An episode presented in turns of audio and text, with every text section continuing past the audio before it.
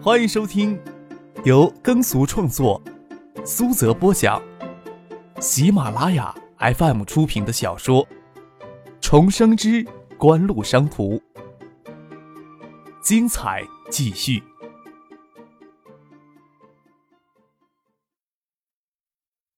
第一百四十八集，在爱达电子经销商大会结束前的前一夜，十二月十六日，西城饭店西格小餐厅里只有六个人围席而坐，六个人很愉快的享受饭店特别烹饪的一桌菜肴，也很愉快的将影碟机市场的盛宴私下里分割了，已经意识到这顿晚餐对影碟机产业的巨大意义，堪称影碟机产业的四巨头盛宴。爱达电子作为唯一一家整机组装厂商，却在相当程度上主导了这场盛宴的进程。斯高柏公司中国区代表艾默有些悲伤，但是想到即将到来的影碟机大时代，这些悲伤也很快给抹掉了。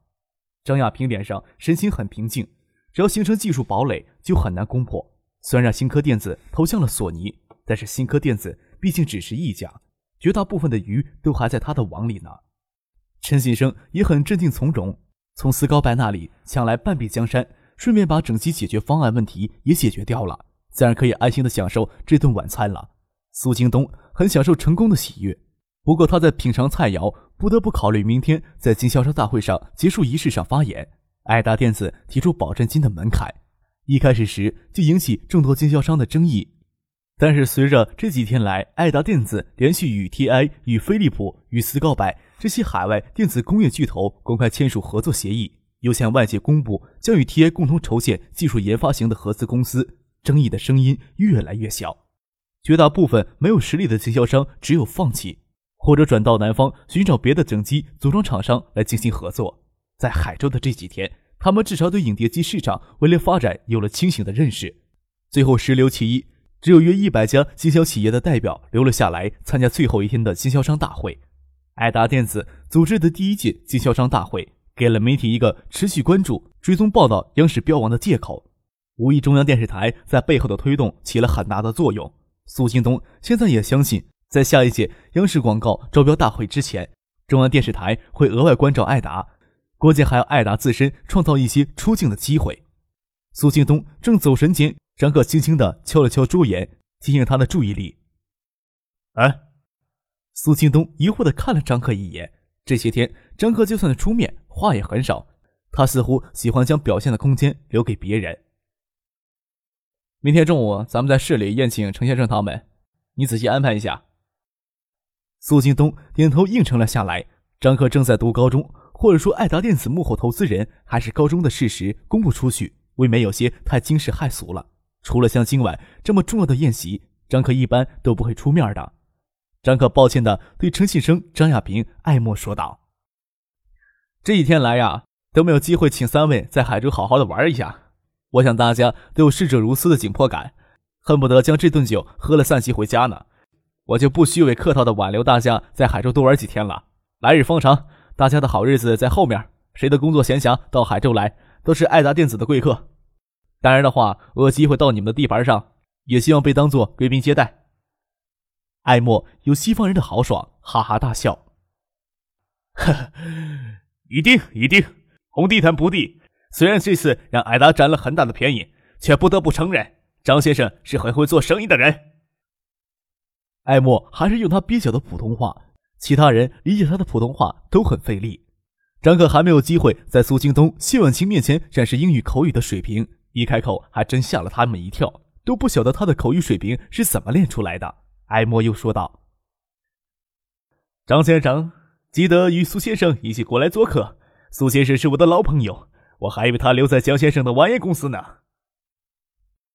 第一代解码芯片技术实际上是万业公司花巨资委托斯高柏开发的，苏京东也参与了相关工作，是在其中与艾默认识的。宴罢辞别，苏京东喝多了些酒。毕竟要代表张克表达一些待客的热忱。张克让傅俊开车送苏京东回家，张克开车送谢婉晴回小景湖别墅。谢婉晴喝了几杯红酒，白皙的脸颊染着酡红，格外的娇艳。张克帮她打开后车厢的车门，看到他的眼眸子里有些迷离，担心他脑袋磕到车门上，手轻轻按着他的额发，送他钻到车厢里，才转身坐到驾驶席上。张克左手搭着副驾驶的椅背，扭头看着车后，专心致志地将车倒出停车场。谢婉晴饮酒有些微醉，身体有些发热，凝视着张克专心致志地注视着车后窗外的眼睛，觉得有一种出乎别人想象的吸引人，让他微醉的脑袋产生了眩晕。张克看了谢婉晴一眼，淡淡的笑了笑：“其实都是大家在做工作呀。”谢婉晴说了那句话，就有些后悔。虽然他心里的确有这样的感觉，但平时绝不会这么赤裸裸的说这些夸张克的话。说这些话，简直就是将他当成男人在崇拜了。是呀，不仅仅是依赖他，而且还在崇拜着他。一旦这样的念头涌出潜意识，谢婉晴自己都有些惊呆了，艰难的侧过头，强迫自己不去看张克深邃的黑色眼眸，就怕再看一眼更舍不得移开了。即使不看，那双黑色的深邃眼神还照在意识的上空。再怎么抹都抹不掉呀！谢婉清都不晓得今天自己怎么了，身体热得厉害，忍不住双腿交叠，轻轻的挪动来消解内心的灼热。很快就感觉到双腿之间有些失意，那是许久未涌现的感觉。谢婉清觉得自己都有些奇耻难辱，谢婉清都觉得自己有些羞耻难堪，竟对张克动了情欲，强迫自己两腿分开，缓缓的吐着气，让自己平静的注视着张克的背影。明天准备做什么？剩下都是他们的事儿了。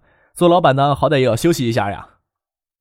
张可透过后视镜看了谢婉晴一眼，问他：“啊？”谢婉晴吓了一跳。“啊，明天周末答应陪芷彤看电影的。”听着谢婉晴打算明天陪芷彤去看电影，张可来了兴趣。他都不晓得九五年电影院有什么电影能适合四岁的小女孩子。看后视镜里的婉晴一身灰的眼眸子。觉得她今晚的眼眸格外的明亮，问他：“什么电影呀？”你都不清楚啊？电影院明天放《狮子王》。终于找到一个合适的话题来疏解心里的焦灼。谢婉清将耳边的发丝捋到耳根后。幼儿园有小朋友看过了，芷彤嚷着也要去。本来拜托李明玉带着三个小丫头去看的，既然明天能休息，我也要去看一下。这么一说，张可倒想起来了，这部电影是从莎士比亚的《王子复仇记》里获得编剧灵感，号称动物界里的哈姆雷特。影片利用当时最先进的二 D 动画技术，配上宏伟的交响乐，还有非洲当地的原始音乐，应该是暑假引进的电影。海州这边大概是第二轮播映，也记得不大清楚了。总之是一部相当不错的影片，好像号称电影史上最成功的卡通影片。到九五年为止。都有几部大制作的电影适合四五岁的儿童观看，除了《狮子王》，《玩具总动员》好像也是九五年引进的电影，《侏罗纪公园》虽然没有作为大片公开引进，盛清那里也应该出盗版光碟了，应该很火爆吧？三个小丫头片子，你们两个怎么能应付得过来呢？海州市的几个电影院都是七十年代建造的建筑，音响设施相对落后，又没有多厅播放或者 VIP 厅。张可记得《狮子王》等国外大片引进来都相当的火爆。三个小丫头直通还好一些，细声细语就有些疲了。看到人群就兴奋，还高兴往人群里钻，相信一定会让谢婉晴与李明宇措手不及的。笑着说：“明天给父亲放个假吧，让他也陪着他两个宝贝女儿看场电影吧，不要让别人以为我这个老板太苛刻了。”我也担心。婉清嘴角挂着浅笑，看着后视镜里的张克，他专注的注视前面的路。婉清可以稍稍放肆的看着他的眼睛与隆起的眉骨、起了胡子茬的下颚。待他视线转到后视镜上，婉清的眼眸子便会轻轻的闪躲开，很兴奋的聊起明天要看的电影。到小景湖别墅，以往常的习惯，谢婉清都会让张克上楼坐一坐。今晚怀着异样的情绪，有些不敢跟张克相处了。下了车就对张克说。你舅舅今天不是在四凤桥请客吃饭吗？时间还早，你还能赶过去，酒就不要再喝了。路上开车小心一点。赶过来也只剩下长庚冷炙了。张克笑了笑，挥了挥手，已将车倒了出去。看着轿车消失在林荫道，拐入主干道，谢婉清心虚的叹了一口气，心里又是无比的失落。未尝不渴望与他独处一会儿，刚才残忍的让他离开，站在院营的木兰山处。婉晴凝视着患得患失的心情，有些害怕，心里的情感无法抑制。之前知道许思与张克的事情，还觉得许思的境遇有些悲哀，此时却羡慕起他来，哪怕得到一刻的慰藉，都能让人回味许久。今天是大舅办乔迁酒，西生饭店档次太高了一些，没必要太奢侈，太讲排场。梁军到海州也有近三个月了，跟着小叔张之飞、跟邵志刚、吴天宝、盛清也算认识。乔迁酒就选在吴天宝的酒店里，车子驶上四凤桥，仪表盘上的手机信号闪烁起来。没等铃声响起来，张克伸手抓起手机，一只手把着方向盘，让车缓缓地滑下四凤桥，拐入影视广场前面的停车场。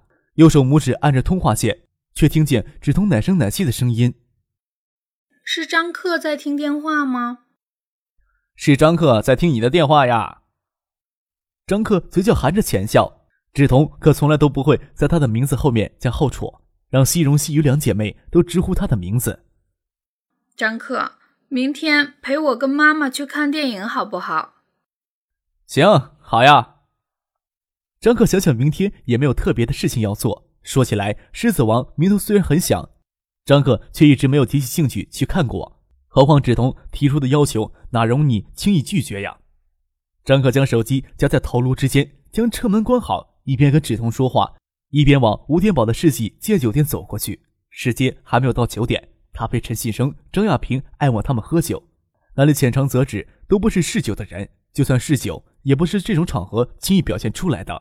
该聊的话，前几天已经狠狠的聊过了，所以酒宴很早就结束了。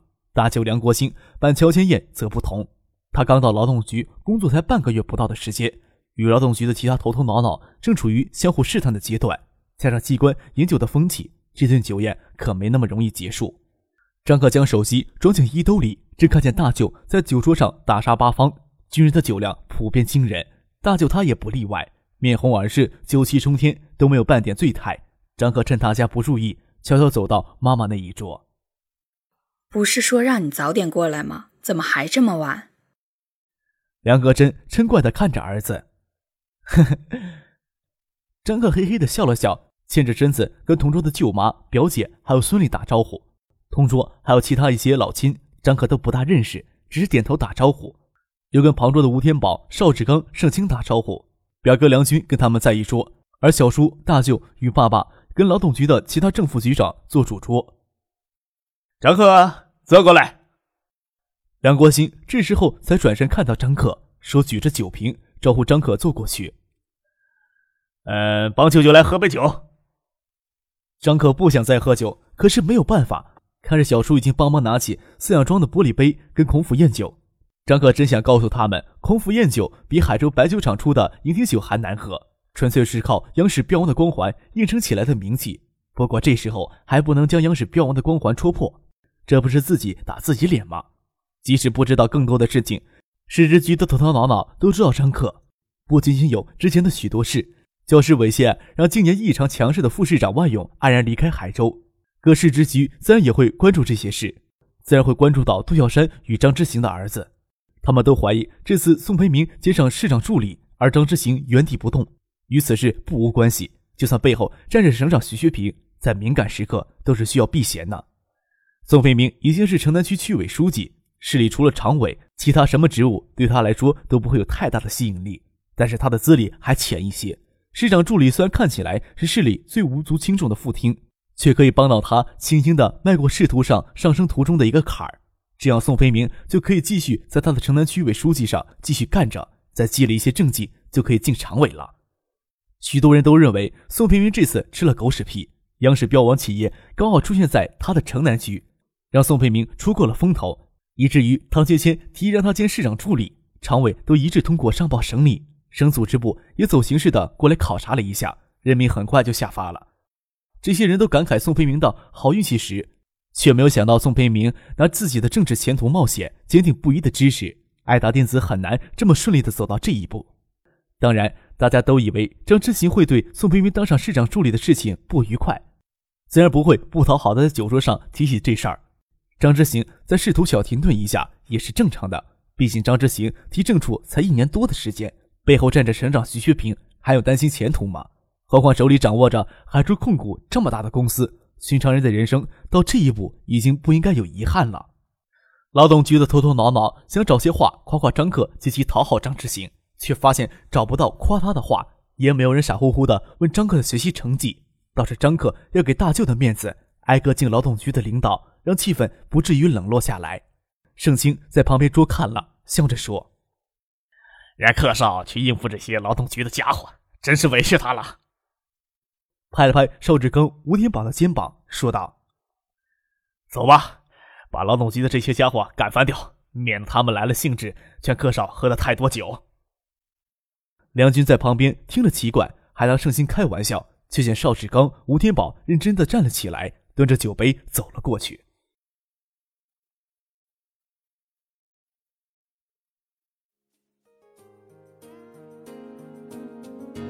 听众朋友，本集播讲完毕，感谢您的收听。